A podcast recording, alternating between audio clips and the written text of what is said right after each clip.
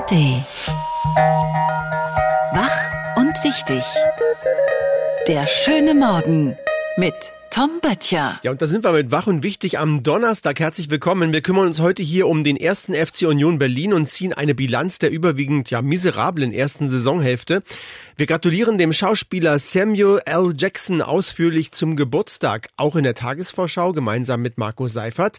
Markus Feldenkirchen vom Spiegel kommentiert die EU-Asylreform und wir beginnen jetzt mit einer interessanten Recherche. Bei ihrem Überfall auf Israel waren viele Hamas-Terroristen offenbar aufgeputscht. In ihren Taschen fanden israelische Soldaten kleine weiße Pillen, Captagon, auch bekannt als Dschihadistendroge. Die Pillen bewirken Euphorie und Schlaflosigkeit, unterdrücken Hunger und Angst. Auch der Iraker Maher Khalaf nimmt Captagon.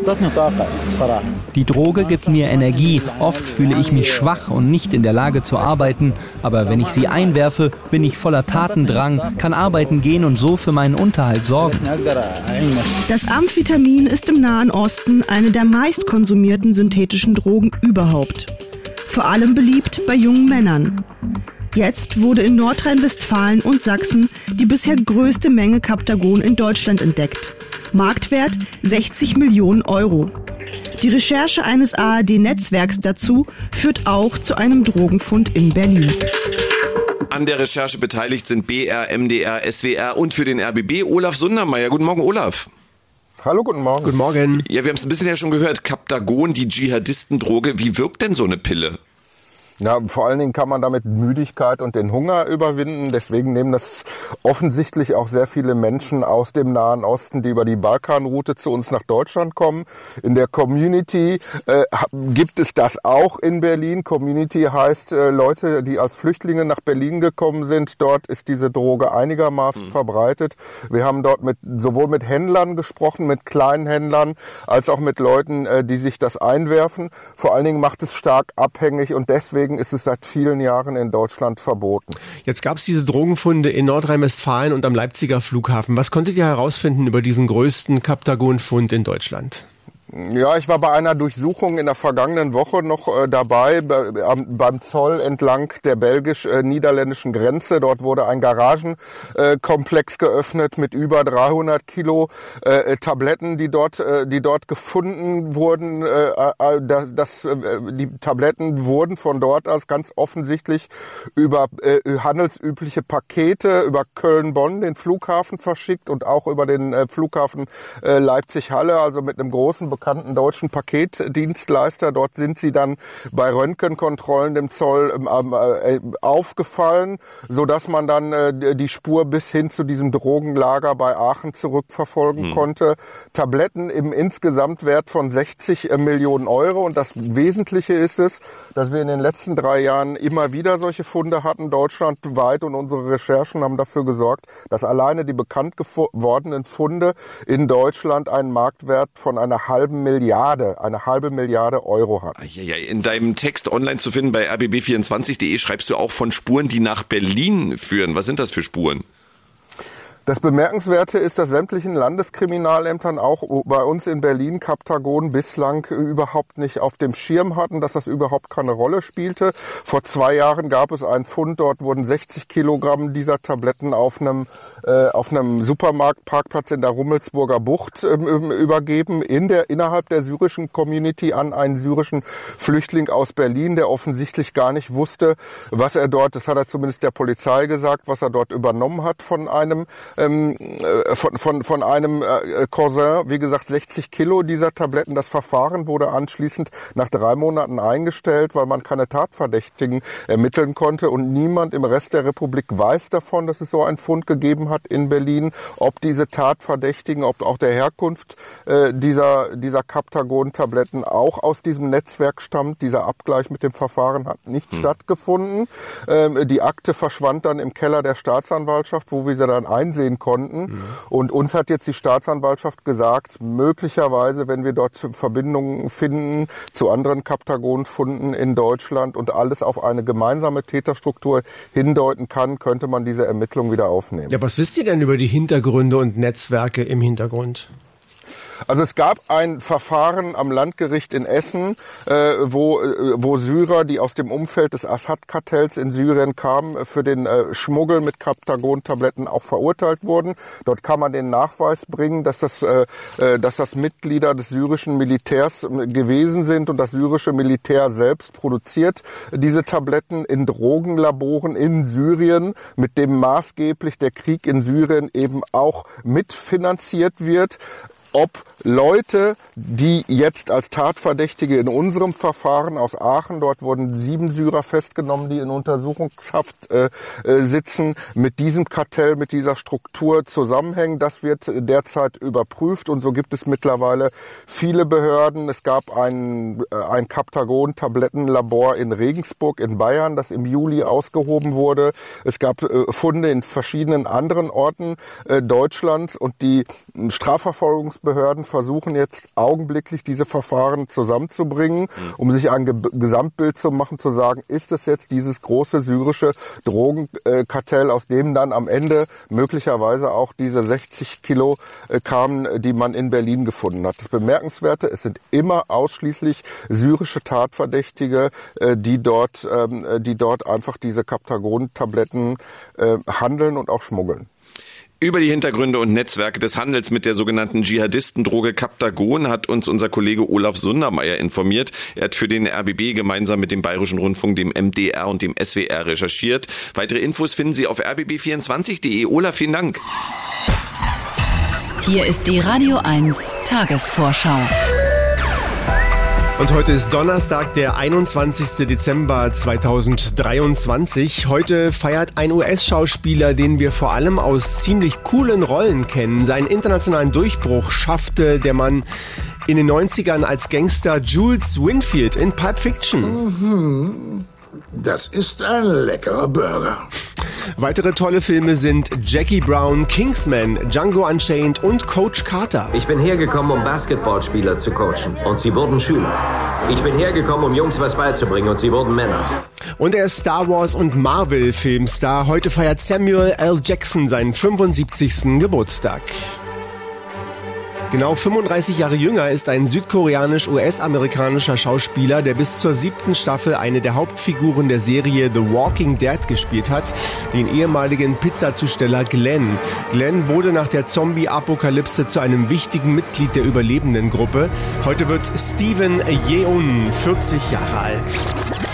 Daran kommen Sie nicht vorbei. Am Warnstreik im Einzelhandel in Berlin und Brandenburg, der gestern begonnen hat und bis einschließlich Samstag andauern soll. Im Fokus stehen die großen Supermarkt- und Discounterketten sowie H&M, Ikea und Thalia. Im Tarifkonflikt fordert die Gewerkschaft Verdi unter anderem mindestens 2,50 Euro mehr pro Stunde und eine Laufzeit von einem Jahr.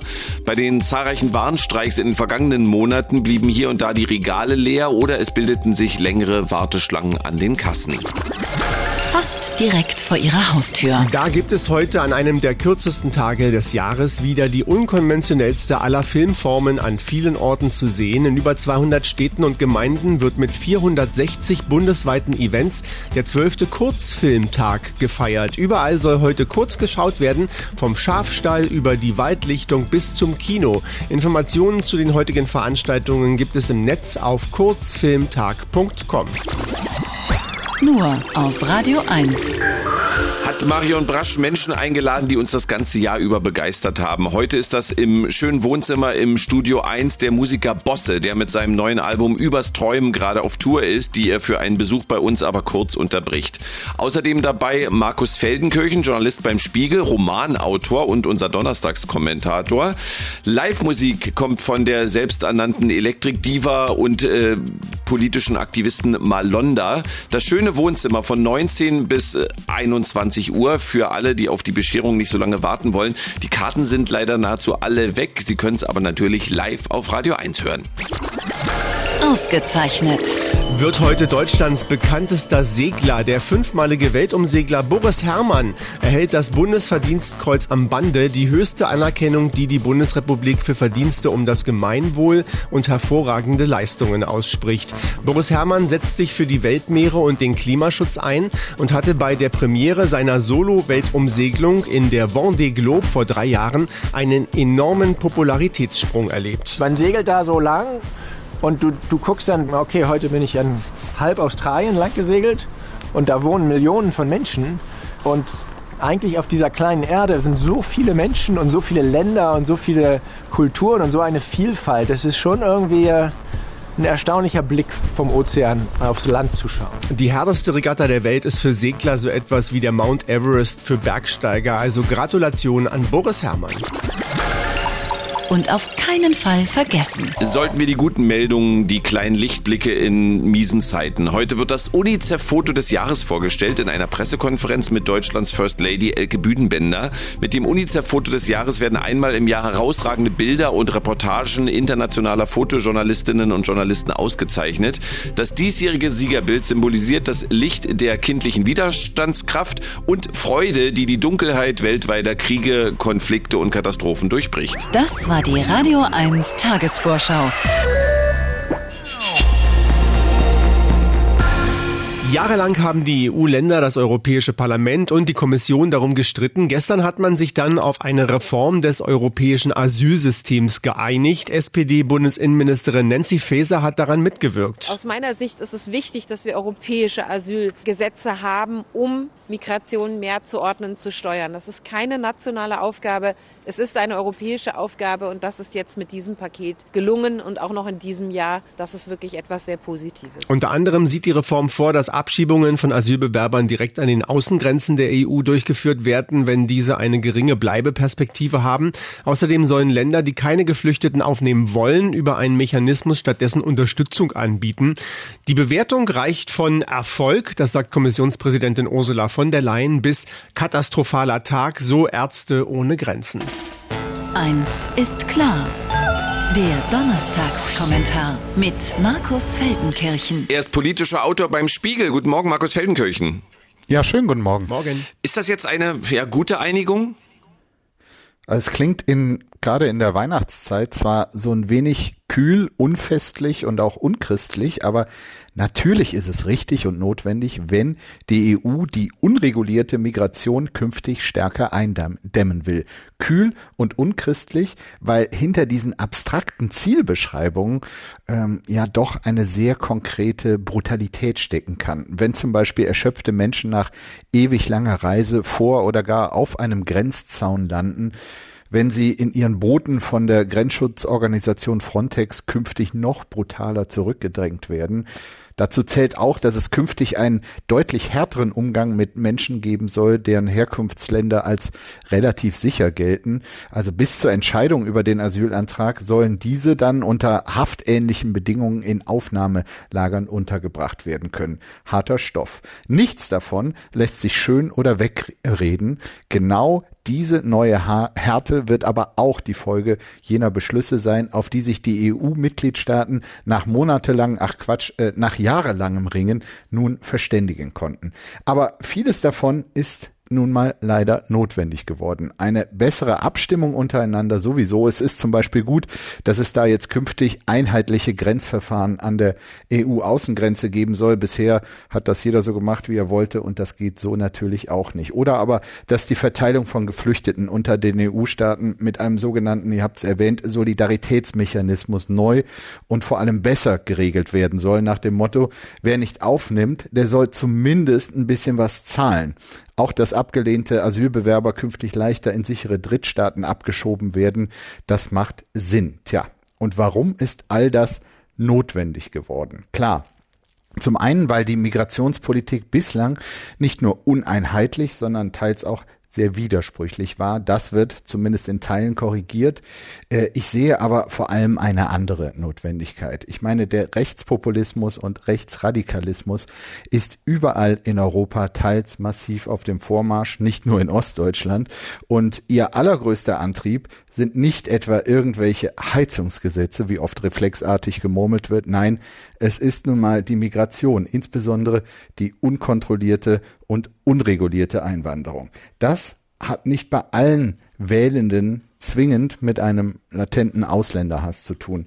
Ein Staat, der ein selbstgegebenes Versprechen nicht einhalten kann, hat tatsächlich ein Problem und bietet tatsächlich Anlass für Kritik. Und das Versprechen sollte schon sein, dass dieser Staat erstens weiß, wer neu ins Land kommt und auch ein wenig darüber mitentscheiden kann, wie viele neue es sein sollen, nicht zuletzt, um den gesellschaftlichen Frieden einer Gesellschaft nicht zu riskieren. Denn der ist zunehmend in Gefahr und das zu ignorieren, wäre jetzt auch keine verantwortungsvolle Politik. Der Donnerstagskommentar mit Markus Feldenkirchen vom Spiegel. Sie können Markus Feldenkirchen heute Abend ab 19 Uhr nochmal ausführlich auf Radio 1 hören. Da ist er nämlich zu Gast in unserem Studio 1 im Bikini Berlin. Bis dann. Bis dann.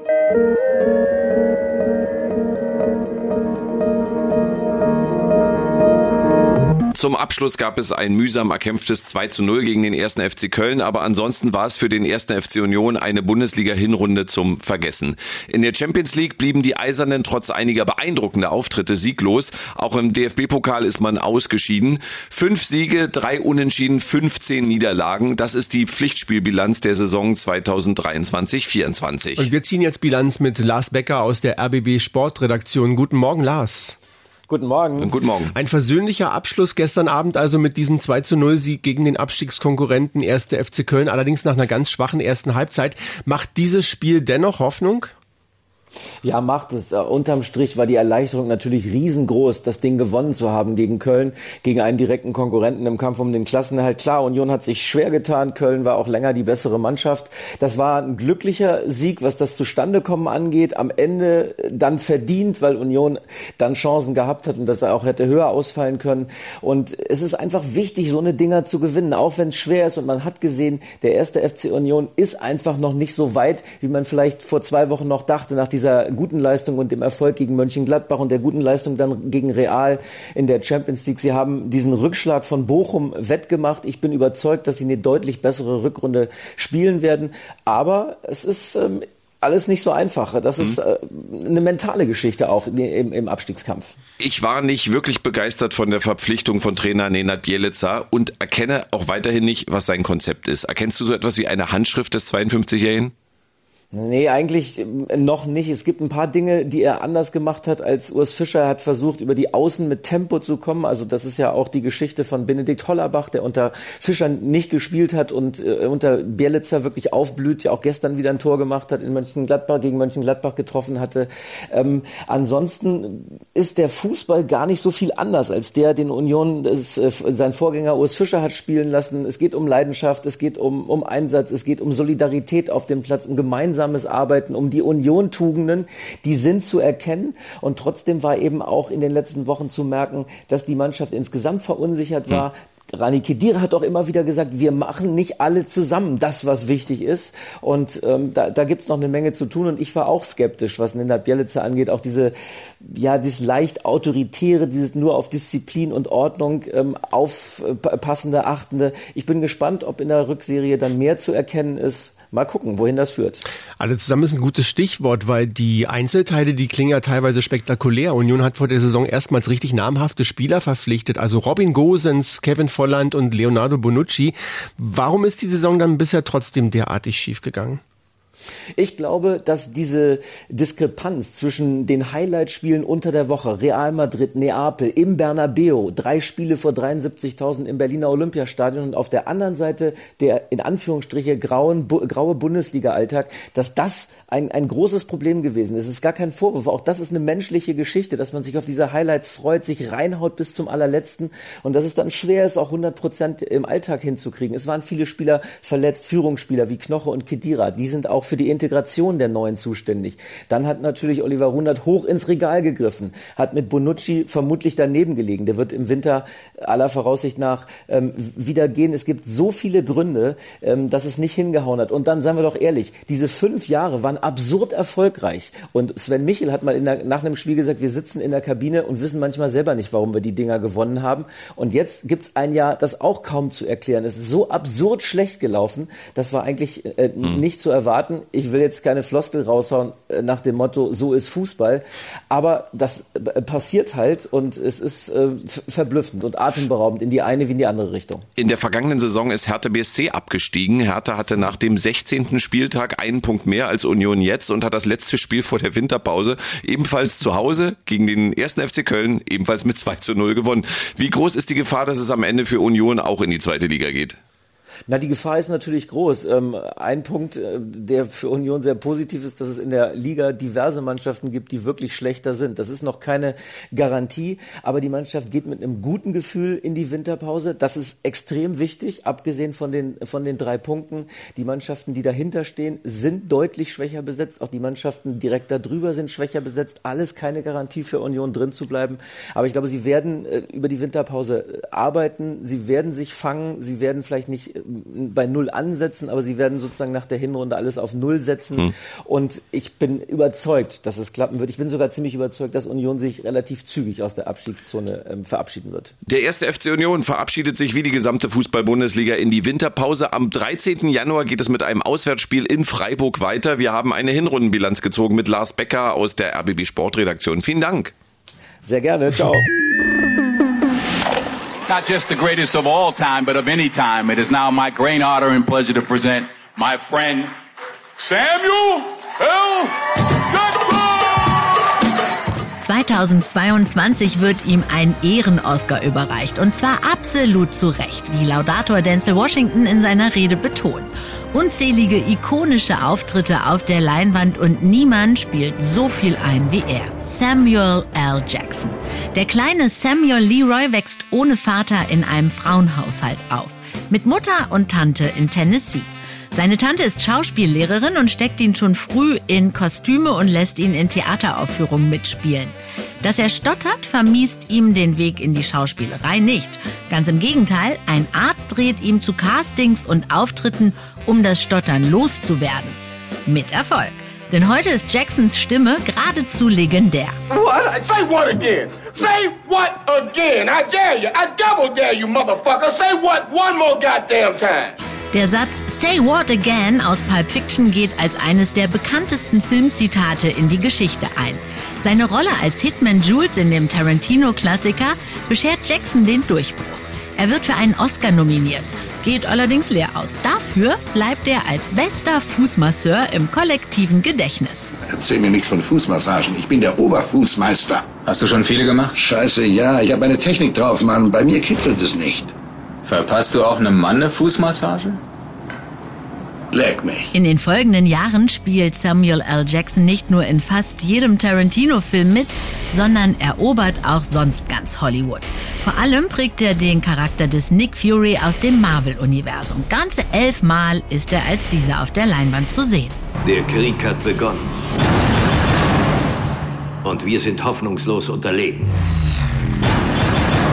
Director Fury, ich denke, es ist soweit. Seine Frau Latanya Jackson und er engagieren sich auch sozial, spenden an zahlreiche Organisationen und schon in jungen Jahren gehörte Samuel L. Jackson der Black Power Organization an und ist Platzanweiser bei Martin Luther Kings Beerdigung. Heute wird das Allround-Talent Samuel Leroy Jackson 75 Jahre alt. Die Radio 1 Denkpause. Heute mit Samuel L. Jackson, Schauspieler. Wenn du keinen Mut hast, hast du wahrscheinlich auch nicht die Möglichkeit, eine deiner anderen Tugenden zu nutzen. Ende der Denkpause. Und das war's mit der Wach- und Wichtig-Ausgabe vom heutigen Donnerstag. Wenn Sie mögen, können wir uns morgen früh dann wieder hören. Tschüss, bis dahin. Wach und wichtig. Der schöne Morgen. Montag bis Freitag immer ab 9. Mehr Radio 1 auf radio1.de und in der Radio 1 App.